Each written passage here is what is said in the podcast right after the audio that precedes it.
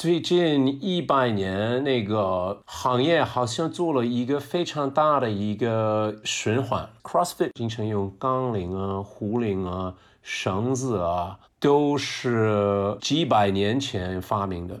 包括现在越来越流行动物流 （Animal Flow）。不需要任何器材，可是你知道吗？呃，我第一次了解这个概念的时候，第一个反应就是说，我们人类进化根本就错了。是是是是，我我要 回到动物的那个 flow 来，让我们的身体更舒服。Keep 就是也有推出一些那种付费的线上的课程，会不会对实体的健身房产生一些影响？影响是肯定有的，对我们来说不是一个竞争对手。你好，我是 Bessy 李倩玲，目前身份是一位投资人。过去三十年，我的职业生涯跨越海峡两岸，几乎都在和广告行销行业打交道。我把自己的商业观察和思考记录下来，通过这本备忘录分享给大家。同时，欢迎你关注我们播客节目的微信公众号“备忘录加”，加减符号的加。期待与未曾谋面的你有更多的交流。一起走进每一个正在发生的商业现场，探索有趣的故事。各位听众，大家好，欢迎收听本期的备忘录，我是主持人 Jenny 刘雨静。本期和我一起主持的依然是 Bessy 李倩玲。Hello，Bessy。Hello Jenny，这一期我们请来的嘉宾是一个健身行业的专家，他叫 Victor 卢永利。呃，卢永利目前在北京做健身研究和私教的工作，他有非常多运动和健身相关的证书。那呃，二零一二年卢永利成立了自己的健身中心叫 Prime，同时他也是 Lululemon 的大使以及很多明星的私人教练。所以今天这一期呢，我们聊的其实是国内的健身行业。呃，我们大家也会发现，其实健身现在现在在国内已经不只是某一些群体的标签，它变得越来越全民化，而且其实会开始有很多细分领域了。所以，我们先请罗永利和大家呃聊一聊你的个人经历，以及可不可以和听众介绍一下国内现在目前比较主流的健身行业的商业模式是哪些？哦，OK，呃，大家好。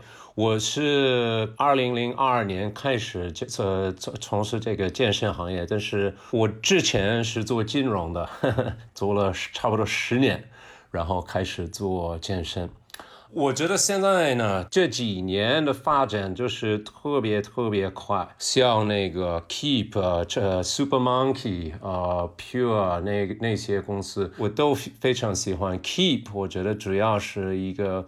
A P P 我觉得做的非常的成功，然后健身变成一个可以随时随地去做的一件事情，不像以前，呃，如果你要要去训练，你可能要先去办一个健身卡，但是现在呢是情况是完全不一样的，你就 download 一个一个 A P P，可以有很多好的视频。以前那个比较传统的健身房。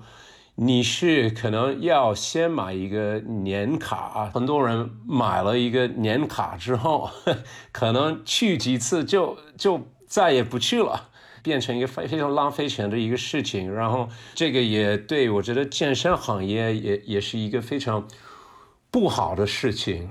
嗯，我我有个小问题想追问一下，嗯，一个是我很好奇，那个时候你是。呃，有一个什么契机，或者说为什么想要从金融行业去转头做这个健身？那个时候的健身行业大概是个怎么样的状况呢？我刚来中国的时候是二零零四年，对，然后那个时候我记得我第一次在在户外去跑步。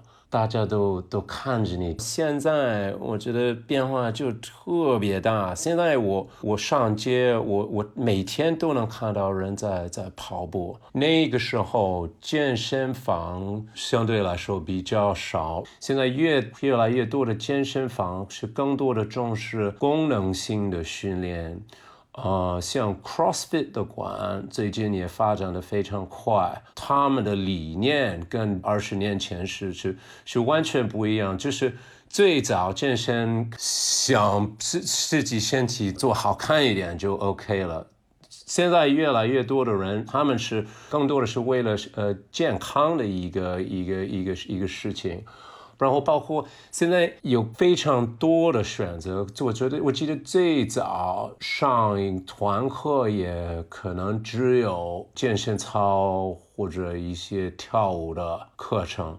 现在哇塞，课课程变得就有各种各样的器材啊。像 Les Mills 很多是现在都是配配音乐的那那些呃训练的方式，功能性的健身器材像壶铃啊，都都变得非常的流行。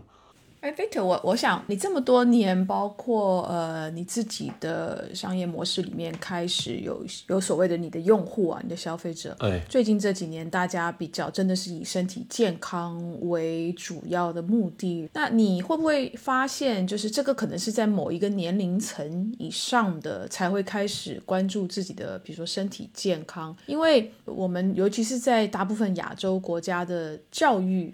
就是我们从小教育的过程里面，体育课其实一直都是一个不被重视的课程。那体育课中，通常很多时候就都会挨的是被取消，或者是拿来去做别的主主要的科目的补课等等的。小朋友从小在长成长的过程，或许他的父母亲也比较强调的是，哎，你要你要用功读书，你要多多读书，然后长大了，然后。或许是可能等到身体碰到了某个状况，或者是说，诶，他进入了职场，发现他身边的同事们、同才们也都开始运动，诶，他开开始有一点这个，诶，我要开始健身的这个兴趣。所以通常都是什么样的年纪之后，这个健身的这个需求开始变变高变多？我作作为一个私教，我们的会员年纪都是呃三十岁以上的。但有一方面是可能是那个消费的能力，呃，也也是也是一个影响，因因为不不是每个人可以有有一个有一个私人教练，呃，但据我了解，比较多的三十岁以上的人开始重视他们的那个呃健康的问题，很有意思。我当然很多。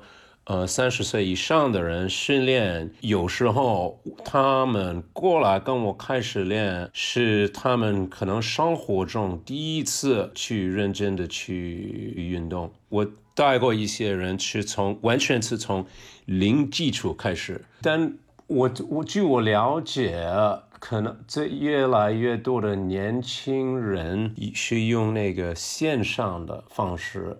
开始做做健身，也有可能这是也也是因为可能消费能力啊，也也也有有受受受一点限制的。从我我们的角度来看，是可能是大部分是年纪大一点的。嗯，所以这也是我特别想问的一个问题，因为 Keep 就是蛮多人在用的，而且它。现在他们的商业模式其实比较多样化了。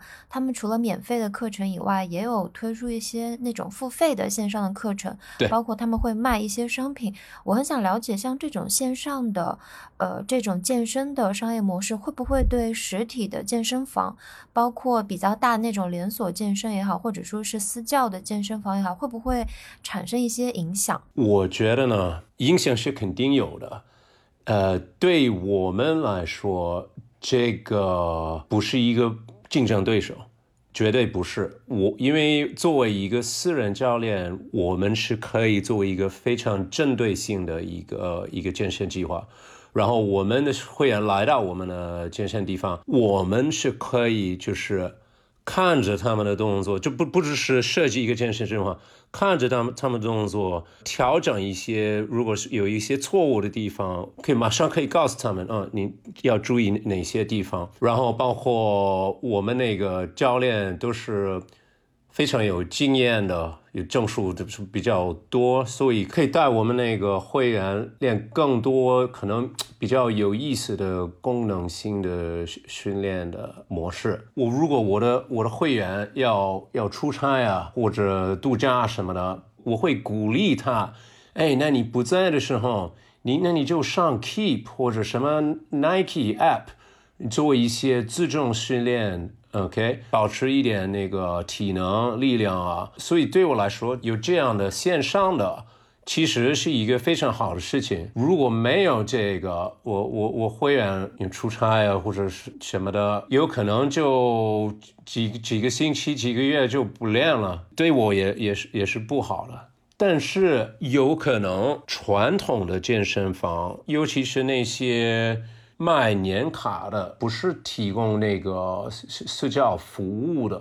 有可能 Keep 是是他们的一个可以说是一个竞争对手。我今年年初的时候，就是呃疫情还没有发生之前呢，我也找了一个私教，我是只上了一堂课，结果就疫情发生了啊，我就 没有上。你上了一节课？对啊，然后就疫情了，我就没办法了。好的，不错。然后我我其实对于健身房还有私教的这个观察哦，像我当然我我我加入各种不同的健身房，很早就开始加入。当然，加入健身房一个非常重要的原因，是因为健身房里面它有各种器材是你在家里面没有的，而且你也不可能买那样的器材放在家里面。然后还有那个运动，你需要运动的那个空施展的空间。嗯。可是呢，我我每次在健身房里面去用一些器材的时候，我观察周围的人，我其实都为他们很担心。因为很多的器材，如果你没有没有人教教你怎么正确的去使用的时候，你用错了那个器材，其实是造会造成很多运动伤害的。所以我总觉得就是说，不管你办什么卡，年卡也好，季卡也好，一次性的卡也好，你进到健身房里面，好像这个只达成了一半的目的。你能够找一个。不不管他是不是叫私教，或者是说找一个人来给你一些指导，就我怎么正确的用这个器材，还有我现在身体上面有哪些的问题，我应该用什么样子的健身的方式来去改善我身体上外在身体上的这个问题。我觉得那个另外那一半好像是必须要有人来去。跟你互动，因为后来当然疫情发生了，我也我也变成在线上。嗯，那我用的是有一个英国的一对夫妇的呃公司，他们叫做 Team Body Project。啊，可是我不知道我到底有没有我的姿势做不做的有没有做正确。对对对，除非是那种那个直接跟你一个呃教练打一个那个视频电话。然后他能，他是是线算是线上，但是他能看到你的动作，然后告诉你就就注注意什么地方啊。但是我觉得这个也之后会有一些，因为现在那个科技现现在是发展的非常快，在美国有有几个公司叫有叫叫 Mirror 或者什么的，相当于你在家里装一个一个一个镜子，但是这个是一个 你在镜子前面做训练，然后这个有几百个 camera。然后从很多角度可可以看到你的动作，然后都是用 AI，然后有一个大数据用来分析你的动作，然后也可以告诉你要要要调整什么地方。我觉得哇，这个我还没有自己用过，但是我觉得有可能。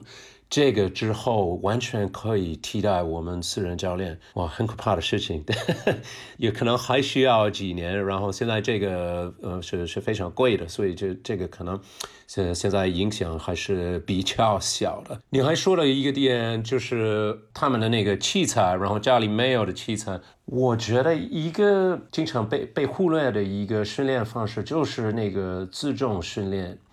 我觉得自重训练。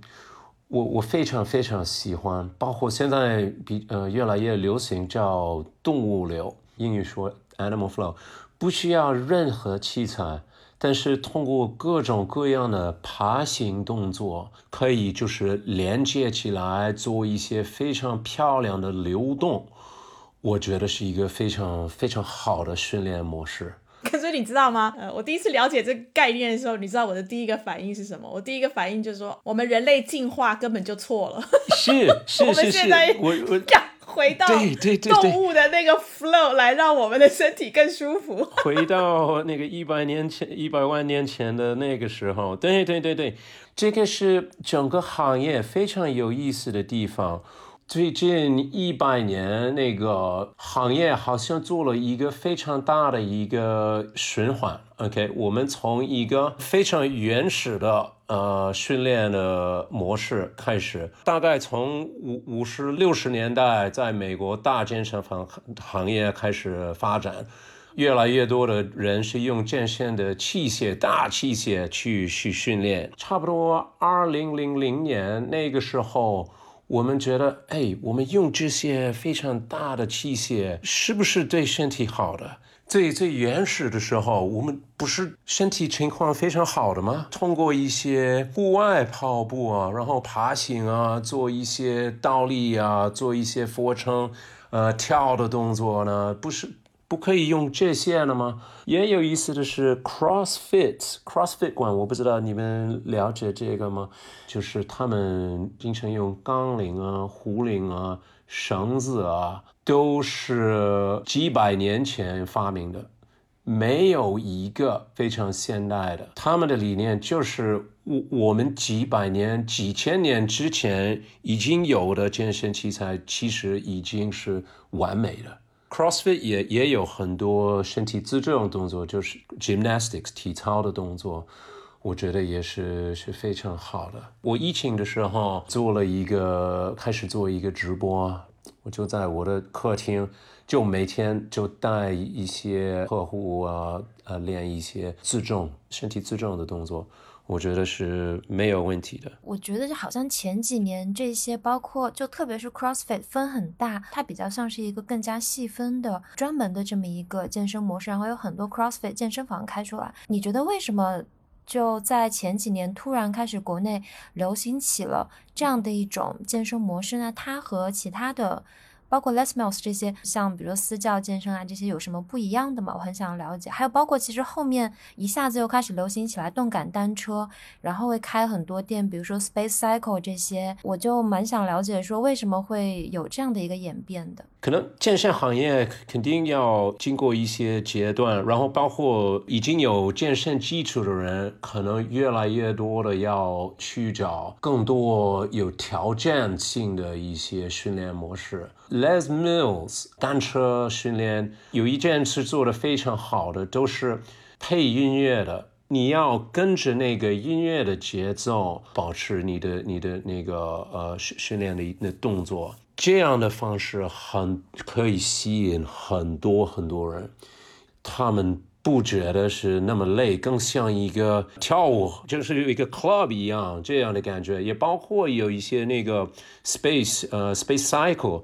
他们那个设设计也是，就像一个 一个夜店一样，专门有有一个 DJ 在在那边放音乐的。然后那个 CrossFit 呢，CrossFit 有一点不一样，是啊，动作的难度更高一些。CrossFit 最难的动作其实就是专业运动员使用的动作，奥林匹克举重是是非常非常难的，专业运动员一样的训练模式。我觉得是非常好，但是 有有一些人觉得是太难了，还有一些人觉得是有一点危险。这个这些看法我我都能理解，因为我我也是我做健身这么多年，也也有一些 CrossFit 动作，我自己觉得是非常难的，包括那个体有一些体操动作也是倒立走，你不不仅仅要做一个倒立，然后用手臂能呃能走路，这这样这那很少人可以去去做这样的就训练。但是你你进入健身，你你可能过几年，你要找到一个能挑战自己的一个一一个项目。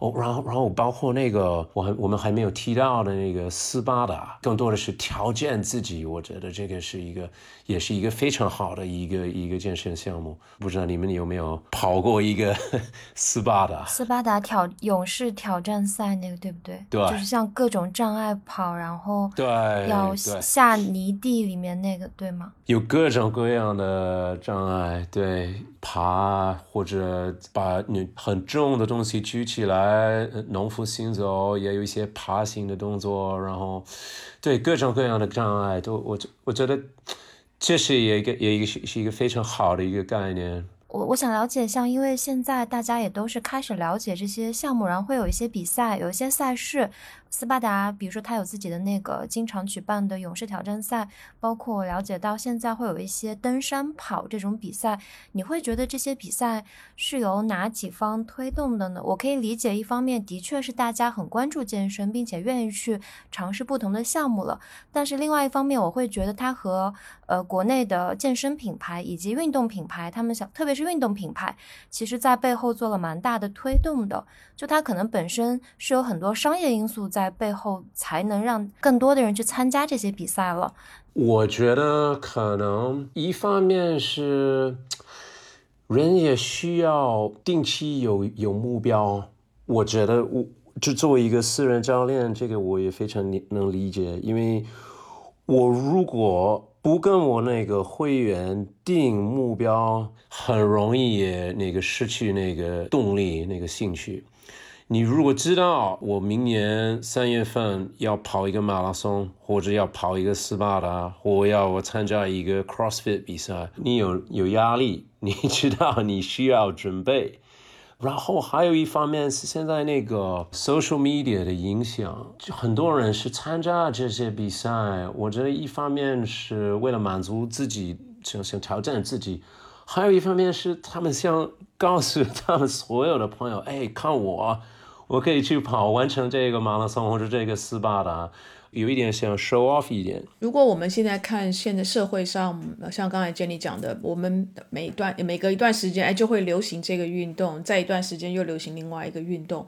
很多时候可能是因为 marketing 营销，也有可能社交媒体啊，大家都是形成风潮。对。可是不管是哪一个阶段，我们现在看到的绝大部分的运动的项目，很多是从西方引进过来的，就是可能说在在美国或者是在英国先火起来，然后引进了这个国内。嗯。但我很好奇的就是中国人的体格。跟西方人的体格可能有一些些的差别，所以到底这些从西方引进进来的这些的运动的项目，是不是每一个都真的很适合我们去做？嗯，因为我在网站上面去去找一些到底亚洲人跟西方人的体格上面的差别，然后呢，我我就看到的一些报道是说，就是我们所有的人生出来的时候，大概都有三百个三百块的骨头。可是随着年龄的增长呢，有一些骨头没有用到，它后来就没有了。所以到最后就是成年人的时候，西方人身上是有两百零六块骨头，而中国人还有日本人、呃韩国人，就亚洲人啊，北至少北亚，我们是跟西方人是有两块骨头的差别的。OK，我我第一次听说这两块骨头，一一块是在脚的那个小拇指上面。OK，中国人、亚洲人的小拇脚的上面的小拇指。Pinky 是只有两块骨头，但西方人是三块骨头。那另外一块 missing 的骨头是在我们的坐骨，就坐骨跟耻骨之间有一块骨头，我们是没有的。当然，我不知道这这少的两块骨头跟运动有什么直接，我不知道有没有直接的关系。但我只是想问的就是说，到底西方的一些的运动，哪一些是不是真的适合？适合我们去做这种的咨询，谁可以给到我们一些比较好的咨询？就是说，不是不一定是每一个人都适合做 SPA 啊，不是每一个人都适合去做 CrossFit 啊等等。我首先说，我是一个混血，我是 我爸是英国人，我我妈是中国人，所以我不知道我有多少个骨骨头。我是不是中中间？你可能是两百零五个，我不知道那两百零五的有可能。OK，那我自己觉得那个，我从我们的体格这个区别没有太大的区区别。实实际上，我其其实觉得是问题，主要是我们前边说的，就是我们在中国小学不太重视这个体育课。嗯，我觉得这是一个一个问题。CrossFit 很多那个是呃举举铁，很多练杠铃的动作，很多美国人其实在学校已经练过这些动作，但是在中国几乎没有人练练过这些动作。所以如果你是从零基础开始，已经三十多岁了。进入一个 CrossFit 馆，然后你要开始练一个一个一个抓一个奥林匹克抓举，我觉得是一个一个非常大的挑战。我我不是说是不可能的，你可能需要先上一些私教课，然后练非常基本的动作，增加你的核心力量，然后你的你的柔韧性，才能开始练这个这个项目。区别就是，我觉得是在在我们小的时候，是不是有有一些健身的基础啊？但是我跟很多 CrossFit 教练也也聊过这个问题。其实，因为他们知道中国是人的情况跟西方人的情况也有一些区别。他们的馆设计的呃训练，其实跟在美国 CrossFit 馆设计的训练计划其实是很不一样的。虽然都是叫 CrossFit，那我也我也想问一下关于选择私教的这件事情啊，嗯，我们要怎么选私教，你才能够选到一个真的是？有资格、有资历，嗯，然后是他是他是真的对你有帮助，而不是随随便便，也许他就健身了个几年，然后他也说他可以他可以教私教，那尤其是很多时候是健身房跟你推荐的，你根本真的是对那些私教的教练背景完全不不明白不了解，所以我们的比如说，如果我们的听众想要找私教，这他要他怎么去选择这个私教？你有什么建议吗？我我告诉你，我我怎么自己判断一个教练是好的还是不好的？我我我第一，我怎么面试我的教练？怎么如果是想在 Prime 工作，我第一我我自己跟他们训练，OK，然后我看他们。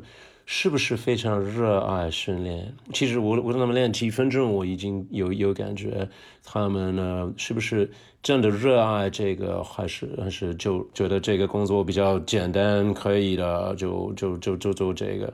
然后他们自己的训练，他们是到什么样的一个水平？第二，我看他们。带一节私教课，他是不是只只做一个一个拉拉队？就是嗯，加油，OK，嗯，你然后你我们下一个做这个，呃，好，加油，或者是他们是真的是非常专业的，就是每一个动作就做一个非常非常专业的一个示范，然后告诉你要注意哪些地方出现问题。教练是不是马上调整你的动作，马上找到一些方式，就是帮你解决问题？太多的教练是太随意、太随便。如果一个学生跟我练几年，基本动作还做得非常差，我我觉得是非常不好意思，就我觉得是我我要把全部钱还给他们，我是有这样的一个态度的。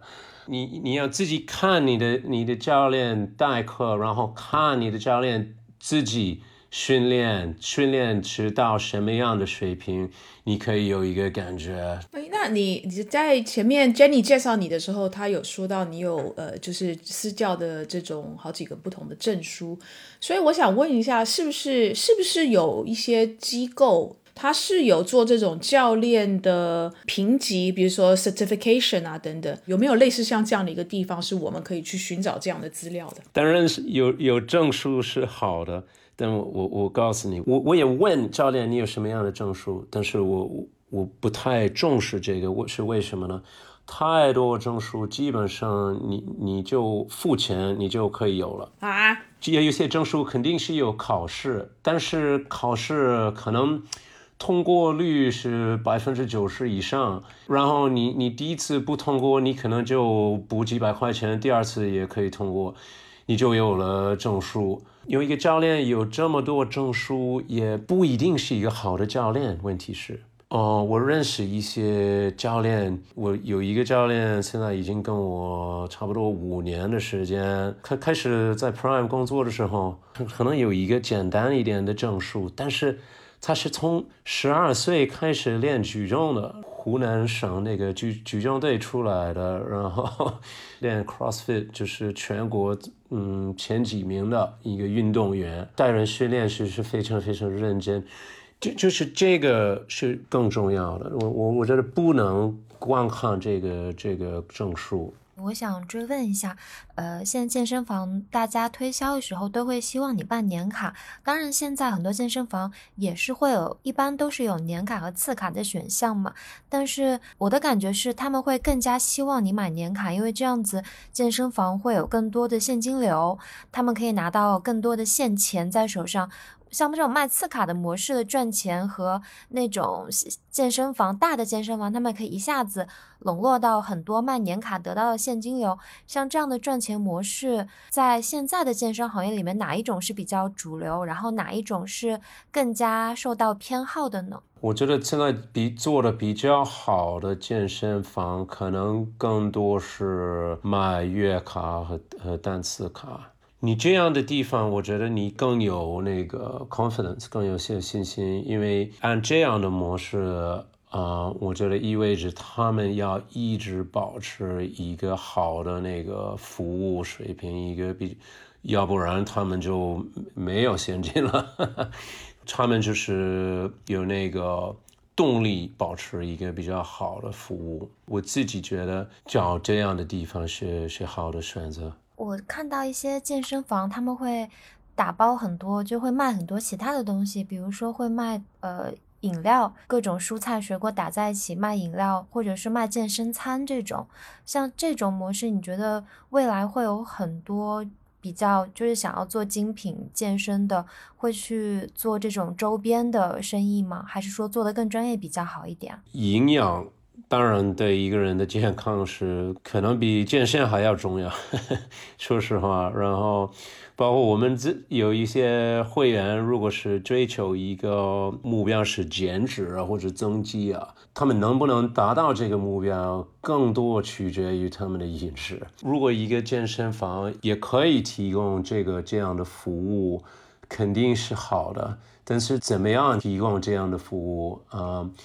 因为我自己觉得呢，很多像蛋白、蛋白粉啊，或者什么，其实对我来说不是最好的营养的呃来源。最好的营养就是天然的食品，蔬菜就是肉，就是鸡蛋、坚果、水果什么的。OK，其实我们自己就支持我们的呃会员去吃 organic。